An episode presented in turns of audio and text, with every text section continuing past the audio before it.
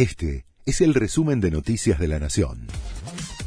La Nación presenta los títulos del lunes primero de mayo de 2023. Santiago Peña va a ser el presidente de Paraguay. Con más de 15 puntos de diferencia y 99% de las mesas escrutadas tras las elecciones, el candidato oficialista aseguró otro periodo de cinco años en el poder para el Partido Colorado. El Senado también será dominado por el oficialismo. Aumenta la tarifa de los colectivos. A partir de hoy, comienza a regir una nueva suba del 7,8% en la zona del área metropolitana de Buenos Aires. El boleto mínimo pasa a 42 pesos con 63 centavos. Este es el tercer aumento del año y ya está confirmado uno más para junio.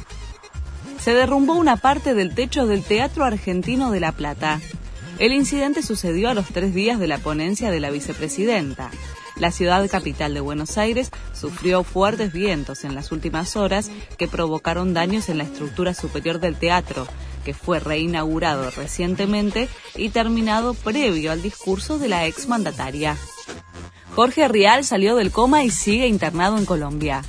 Le hicieron un catéter y se le colocó un stent. Seguía sedado y con anestesia. Se va a ir despertando de a poquito y lentamente va a ir mejorando, explicó Guillermo Capulla, el médico personal de Rial, antes de viajar hacia Colombia.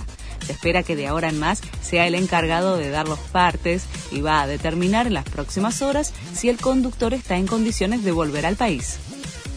Santi Maratea dijo que esta semana podrían cancelar la primera gran deuda de Independiente es con el América de México por el pase de Cecilio Domínguez.